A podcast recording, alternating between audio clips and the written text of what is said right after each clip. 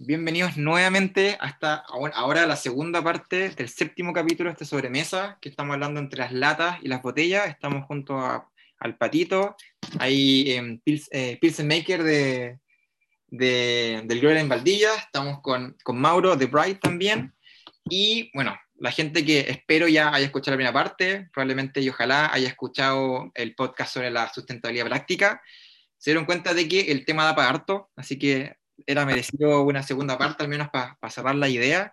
Y lo último que estamos hablando, o al menos que lo último que, que yo, era de que como Keyer hemos vivido toda esta transición de pasar botella, después 473, volvimos a botella, después 355, eh, ahora volvemos a 473, y cuál ha sido la percepción del público y cómo ha sido para nosotros también vivir esta como transición constante.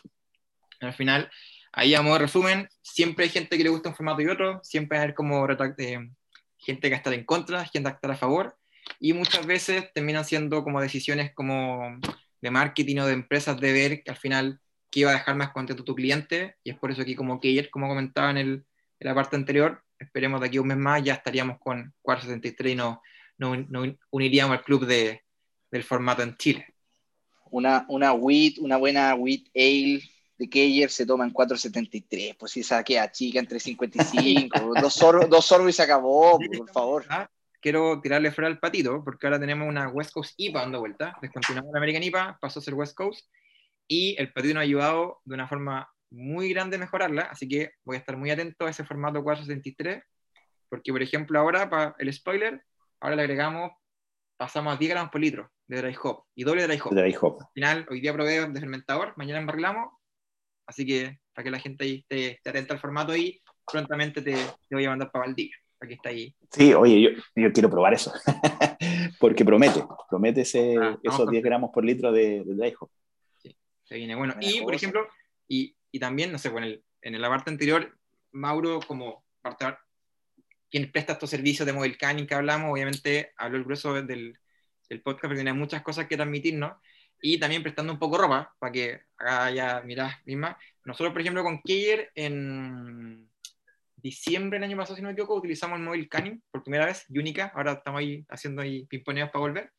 Eh, y yo sí puedo dar fe como de que se notó mucho ese cambio. O sea, al final nos, le damos un montón de American Witness entonces y claro, la abría al mes después o, o a los dos meses, que igual nos duran harto esas latas, y se notaba. Se notaba de que el, lúpulo estaba bien cuidado, caché, un buen formato, como que en ese sentido poder como prueba de fe de que ahí el Mauro tiene, y más que el Mauro, como White ha tenido esa preocupación por, por todo el tema del, del CO2 y el, y el producto mismo.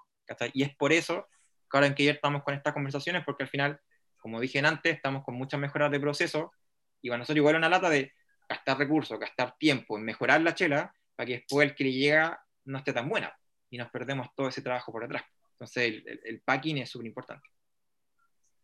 El proceso y el packing. Eh, totalmente. Ahí me gustaría, me, gustaría tocar este tema para hablar de lo que tengo en mis notas como el estado del arte del enlatado en Chile, para referirme a una pincelada gruesa de, de, cómo se está enlatando hoy día, o sea, qué lata estamos encontrando en el mercado y como qué proceso los llevó a estar dentro de ese, de ese envase.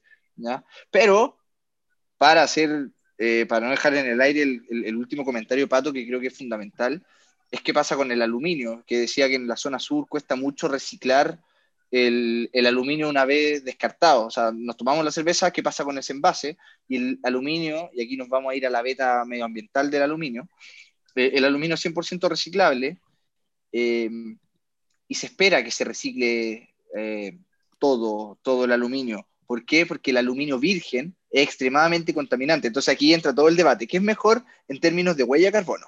¿El vidrio o el aluminio? Y es un debate totalmente inconcluso. De hecho, me tocó, me tocó investigar un poquito de este tema eh, seriamente, eh, no como googlear rápida.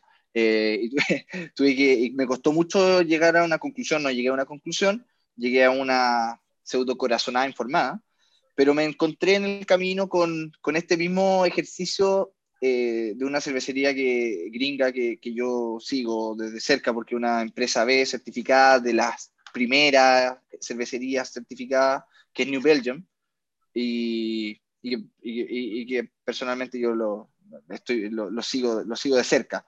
Y encontré porque, un documento en el que decían, ¿qué es mejor? ¿El aluminio o, eh, o la botella de vidrio? Y decían, no tenemos esa conclusión aún, no lo hemos podido eh, determinar en términos de huella de carbono.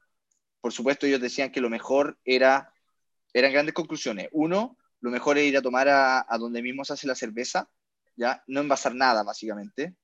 Por lo tanto, esto le tira mucho a lo que se hace en el growler, que se produce ahí mismo, lo que se hace en Keyer, que tiene el taproom ahí mismo, y esa es la mejor, de alguna forma, si, somos conscientes medioambientalmente, esa es la mejor forma de consumir, en casa, en casa donde se hace la cerveza, no, eh, no en envasado y que luego tiene una serie de, de, otros elementos que vienen después, cadena, y etcétera, logística, bla, bla.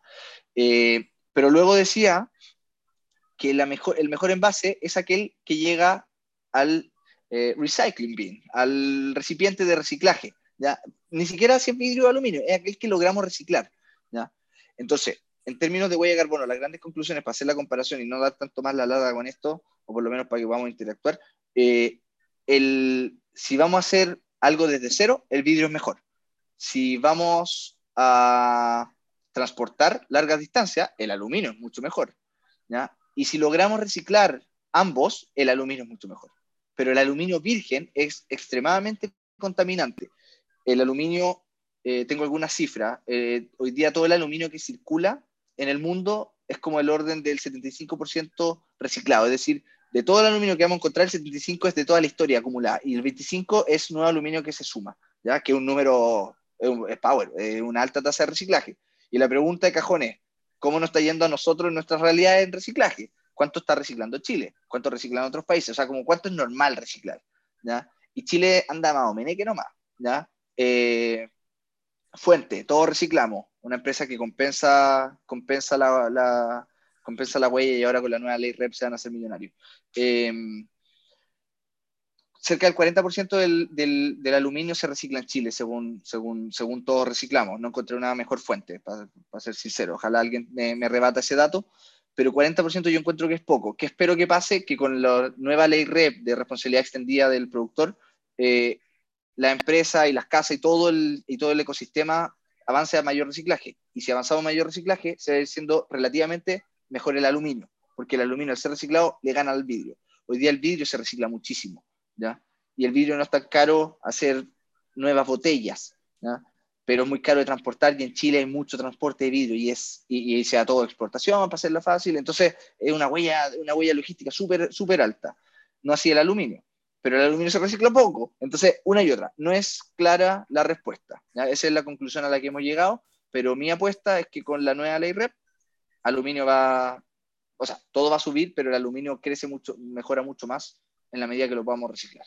Interesante. Oye, oye, al respecto yo tengo dos preguntas. Una es, Em, primero, yo había he, leído que el, el, tema del reciclaje del aluminio es, o sea, por ejemplo, todo lo que te ahorráis en transporte, en, en, en, apilar las latas, todo, todo, lo bueno, se va un poco en, en, contra en el tema del reciclaje mismo del aluminio.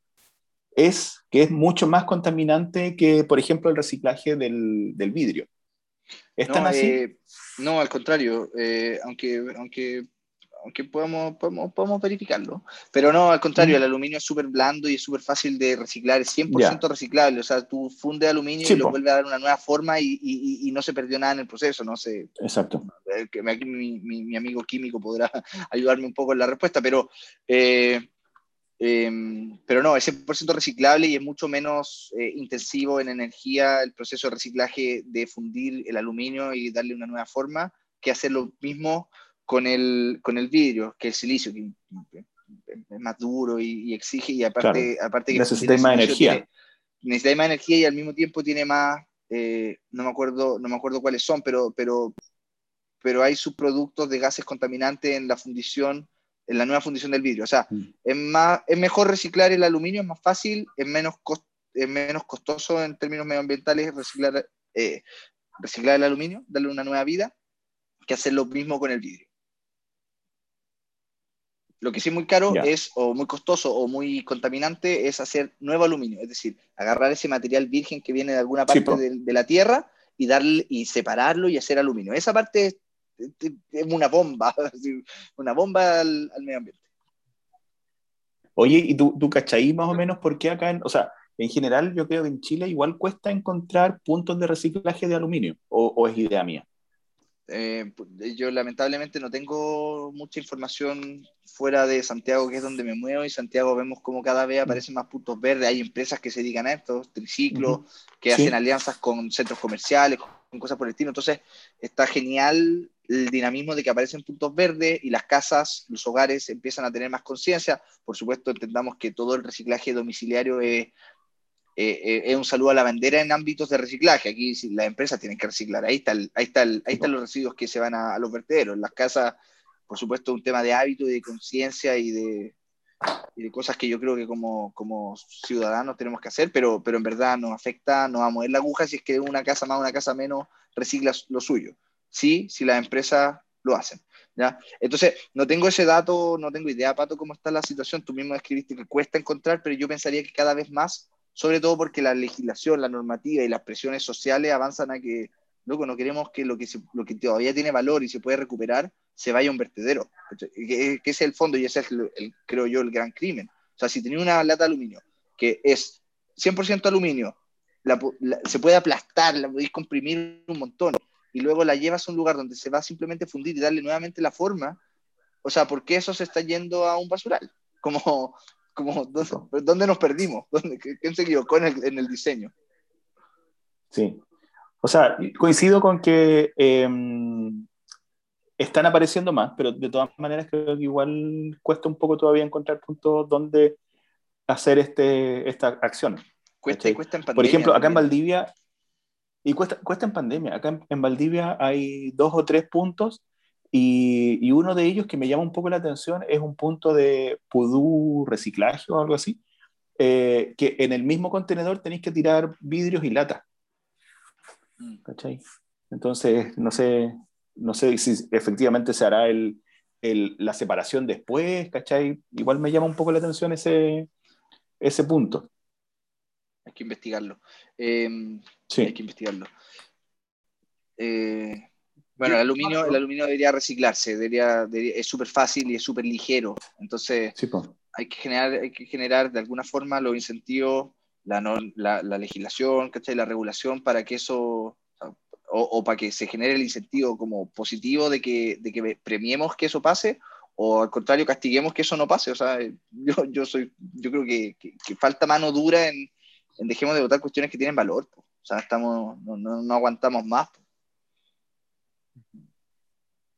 ¿Tommy?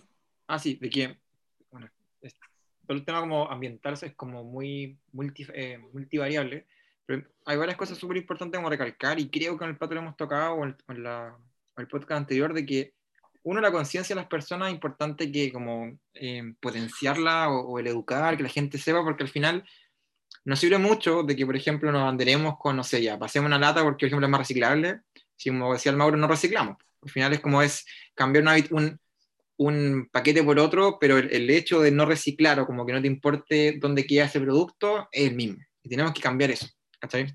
Obviamente con la ley REAP esperemos que hayan varias mejoras al respecto, a la gente que no lo sepa, en que tenemos un punto de reciclaje que es bacán, porque al final intentamos dar nuestro como aporte a la comunidad, y es bonito porque hace, van los papás con los hijos, ¿cachai? A reciclar y un montón de cosas, les gusta lo que tenemos, como que es bacán poder generar como ese ambiente, ¿cachai? O que realmente, no sé, el viejo va a comprar cerveza y el cabro chico aprovecha de, reciclar y como que ve el ambiente completo, como que... eh, Y también es pongo como la visión de sacar como la cerveza que es solo del bar de noche, ¿cachai? Como que, que igual puede ser social, igual puede ser como el día a día, puede ser familiar, entendiendo las legalidades correspondientes. Y es bonito, ¿cachai? Y también el, el educarnos como respecto al reciclaje, ¿cachai? Por ejemplo, no sé, por el- generalmente el repalping que se usa para reciclar, por ejemplo, Tetra Pak o ciertos cartones usan una cantidad estúpida de agua. Entonces al final nos sirve mucho decir, oye, bueno, reciclo, por ejemplo, Tetra Pak, si probablemente el proceso que uses contamina caleta. Entonces, ejemplo, en el caso del Tetra Pak, es mucho mejor, por ejemplo, hacerlo pellet y utilizarlo para material de construcción o otras cosas que intentar sacar cartón de él, ¿cachai? Por temas de, de huella carbono. Y también es muy importante, como decía el, Mauro, va de la mano con el tema de la conciencia, es como el potenciar las cosas de el growler, el chop, ¿cachai? Como el, si queréis comparte lata es porque tenga como un sentido asociado, o sea, al final el, la lata o la botella llegan a cumplir esa como, eh, esa problemática, me quedo mal con la casa, si ya que lo vaya a gastar sí o sí porque existe ese problema, que tenga al menos como la mejor como vía posible, ¿cachai? Y aparte, el tema de volumétrico de la lata es mejor, la lata te la tomáis la aplastáis y te consume así un espacio, versus con botellas que no sé, 12 botellas ya te una bolsa grande, 12 latas va a ser así un piso. Para la gente que, no está, que, que escucha, que entienda que me refiero que es un espacio pequeño. Entonces, conciencia, educar, transmitir, dar el ejemplo y lamentablemente, entendiendo el sistema como económico que estamos, eh, los beneficios. al final, que no hemos tenido el tiempo de hacerlo, pero queremos llegar a ese punto de que por X kilo por tanto reciclaje en Keyer tenga un descuento o una especie como de moneda interna de Keyer y canjes, como que primero a la gente por reciclar, ¿cachai? Que eso en un comienzo va a generar que recicle por un beneficio, pero esperemos que en un corto o mediano plazo se haya como un cambio de conciencia, porque al final así porque tienes que hacerlo, no porque simplemente te están dando algo. Y eso es como la... cambio, son cambios de, de, hábito, está ahí, se está ayudando a, generar el cambio de hábito y una vez instaurado el hábito es difícil de volverse, de hecho hasta molesta, molesta no poder reciclar, como, uy, ¿y qué hago con esto? ¿Lo tiro a la basura? O sea, si yo, no sé, pues si yo composto y separo lo orgánico y, y ya no puedo, no tengo un punto donde dejar mi compost, que lo boto a la basura, me muero. Y pasa lo mismo con el reciclaje, es súper es duro una vez hecho el hábito devolverlo, un hábito además del que uno creo yo que se siente un poco orgulloso igual, o sea, es parte de, yo creo que debería ser súper normal, pero aún no lo es, por lo tanto hacerlo igual trae una pequeña satisfacción. Te quería preguntar, Tomás, en el caso de que eh, ¿para dónde van los, los residuos separados? ¿Se lo lleva todo una misma eh, organización, institución, empresa o qué sé yo, o van por parte o lo gestiona la MUNI o como, ¿cuál es, cómo sigue aguas abajo ese, esa separación? Mira, un tiempo trabajamos con Ecoquinta, que es como una empresa que retira residuos y, y los lleva como a los lugares como de reciclaje grandes que hay en, la quinta región. Entonces, respondiendo un poco al pato, acá sí hay puntos macro de, de reciclaje que te compran la lata, por ejemplo, u otro, otro elemento. Y también hay batería en las ciudades, sé que en Concón, en Reñaca Alta hay una, Viña Centro y así. Pero obviamente en plena pandemia era como un, un, gasto que nos costaba mucho como mantener, ¿cachai? Porque bacán, nos encantaba hacerlo para la comunidad, pero nos afectaba igual como el Luca. Pero tuvimos la suerte de que, bueno, nos conocimos al, como el encargado de medio ambiente de la municipalidad y tenemos como un centro acopio súper cercano a la, a la cervecería, muy cercano, cinco minutos o menos. Entonces, ¿qué tenemos ahora? Que nosotros tenemos como la alianza que podemos ir cualquier día de la semana, metemos todo el reciclaje al, furgón, lo llevamos para allá y lo separamos como corresponde. ¿Cachai? Entonces, respondiendo al Mauro, recibimos prácticamente de todo y todo queda separado y después ya la MUNI se encarga como del, del depósito final de esos elementos. Eso sí hizo de que tuviéramos como que achicar un poco ciertas cosas. Antes teníamos, ponte, como seis, em, seis plásticos distintos. He aprendido harto con, con el tema del reciclaje. Y ahora precisamente tenemos como botellas de bebida, las tapas, botellas, por ejemplo, como duras, como los champús o yogur como batidos, eh, y ciertos como, em, estos como cosas como transparentes que hace bien la fruta, o como elementos así, plástico general, ¿ya? Tenemos cartones, Tetra Pak, latas, botellas, principalmente, y ciertas conservas que también, porque es distinta la lata de la conserva, por ejemplo, o del atún, que la lata de la cerveza, tienen compuestos distintos, entonces también las separamos por en sí mismo. Así que es harta educación y y es bien chulo igual, como que se está viviendo ese cambio. Entonces igual es bonito y aparte pasa mucho de que está esto un tema como que igual la gente te juega un poco, como que siento que estamos llegando a ese punto de que es como que una espera que recicle, una espera que no botir la basura a la calle, que por lo que es muy normal ahora, pero es bacán, porque antes era muy normal que la gente tirara cosas por la ventana, ¿cachai? Pero cuando veía a alguien haciéndolo como que te molesta, porque es como, ¿por qué lo así? ¿cachai? Pero es bueno que te moleste porque implica que estamos llegando como una nueva normalidad, como que es un tema bien recurrente en el COVID, esto de la normalidad nueva que estamos, que estamos llegando. Eh, Oye, mm, ah. Pato, dale, por favor. No, no, no, es que es, un, es un, una pregunta absolutamente, o sea, es como volver hacia, hacia un poco el, el tema del, del podcast, eh, que se, se, me, eh, se, se, me acaba de ocurrir. ¿Cómo ven, por ejemplo, el tema de, como, como Bright, el tema de botellas versus latas en regiones? ¿Cachai? Porque vemos que todas las, em, la mayoría de, de, las, de, las, cervecerías en la zona central, todas están yendo hacia la lata. ¿Cachai? En cambio, en las regiones, yo puedo hablar de Valdivia, por ejemplo, acá conseguir latas o conseguir una enlatadora decente que no sea un crawler station es complicadísimo. ¿Cachai? ¿Tú crees que en algún momento eh, puede existir ese sistema de, de, mobile canning hacia las regiones, por ejemplo? O, existe ya, ya, la venta de, de, equipos hacia la, hacia la zona sur, zona norte, la que sea? 100%, voy a responder desde el lado de Bright, eh, súper directo y después mi opinión un poco más gruesa del mercado. Eh, el mobile canning lo ofrecemos en zonas en las que nosotros llegamos directamente desde nuestra bodega en Casablanca a un lugar donde podemos trabajar en la misma jornada. O sea, básicamente tenemos que ir con un camión, instalarnos, trabajar y volver.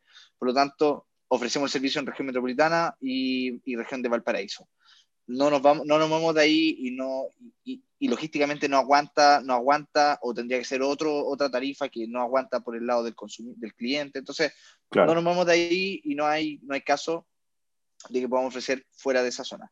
Después, eh, nosotros no vendemos hoy día nada de envasado. No tenemos ni eh, embotelladoras, ni enlatadoras, y no lo hemos hecho porque, y aquí tal vez Aquí, aquí, me repasó alguien, porque es súper difícil, es súper difícil envasar como corresponde, asegurando la calidad que tiene que existir y con, y con eh, cuidando, cuidando todos los elementos del proceso de la cerveza, ¿ya? porque lo que queremos es que la cerveza dure en el envase, eh, teniendo ciertos mínimos de, de, eficiencia, qué sé yo.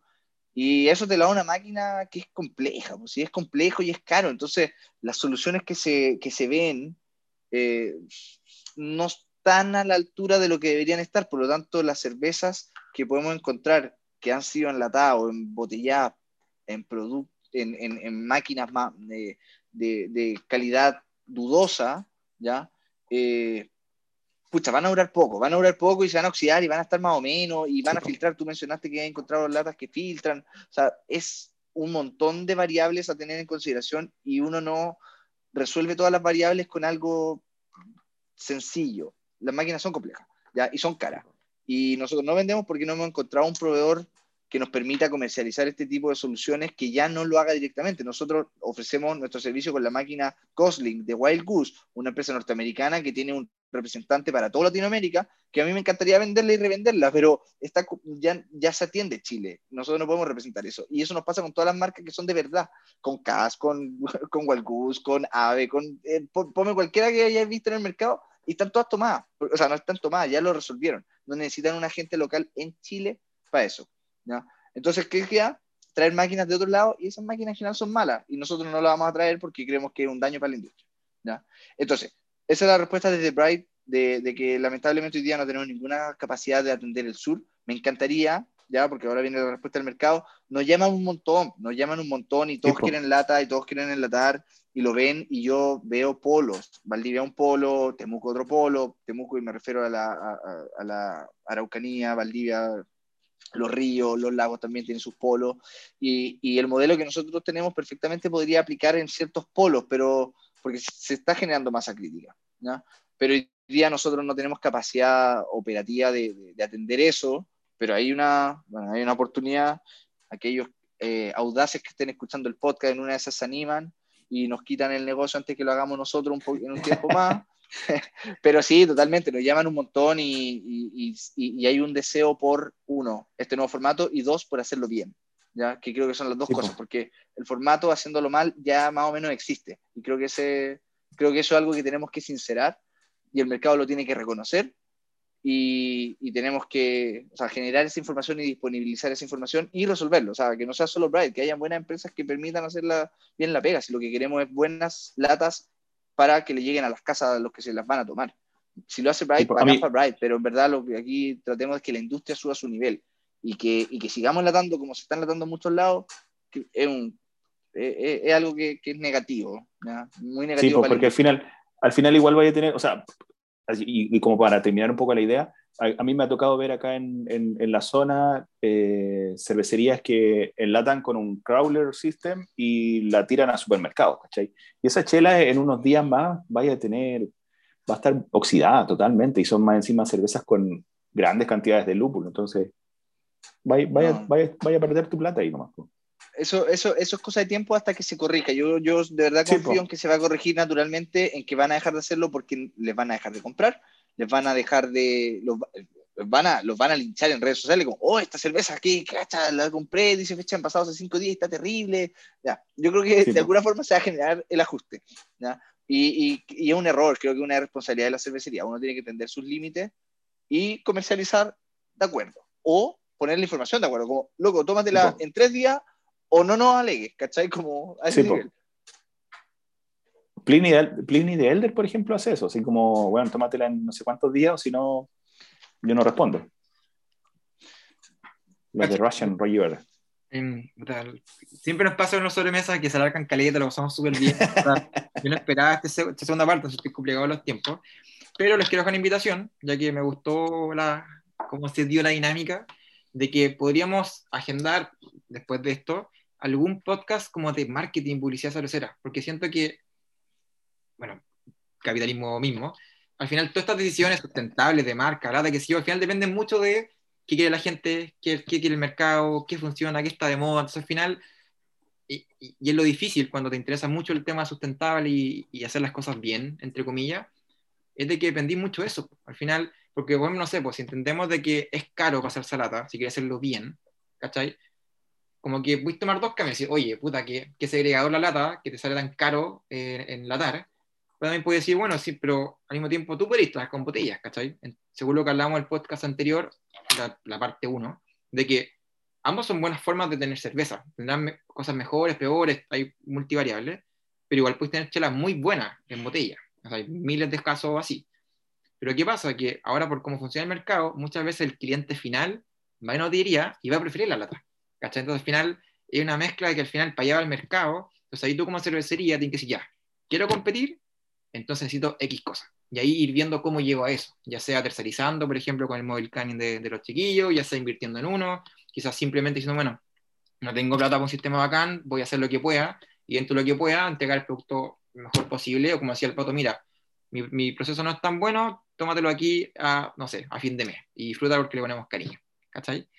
Claro. Así que las lucas y el mercado, un tema muy interesante. Les recomiendo un libro que tengo que se llama Conscious Capitalism, que habla un poco de esto, de cómo con la regla del capitalismo puede hacer guas bacanes y cambiar un poco la percepción como mala que tenemos del sistema.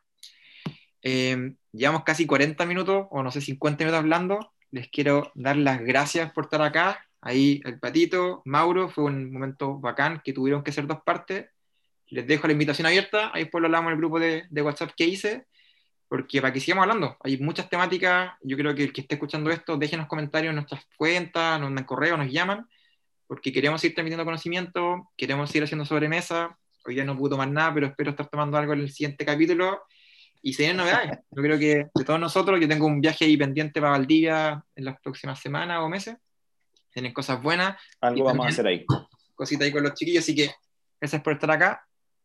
No sé si quieren decir Gracias algo. por la invitación nuevamente. Mauro, algo No, gracias.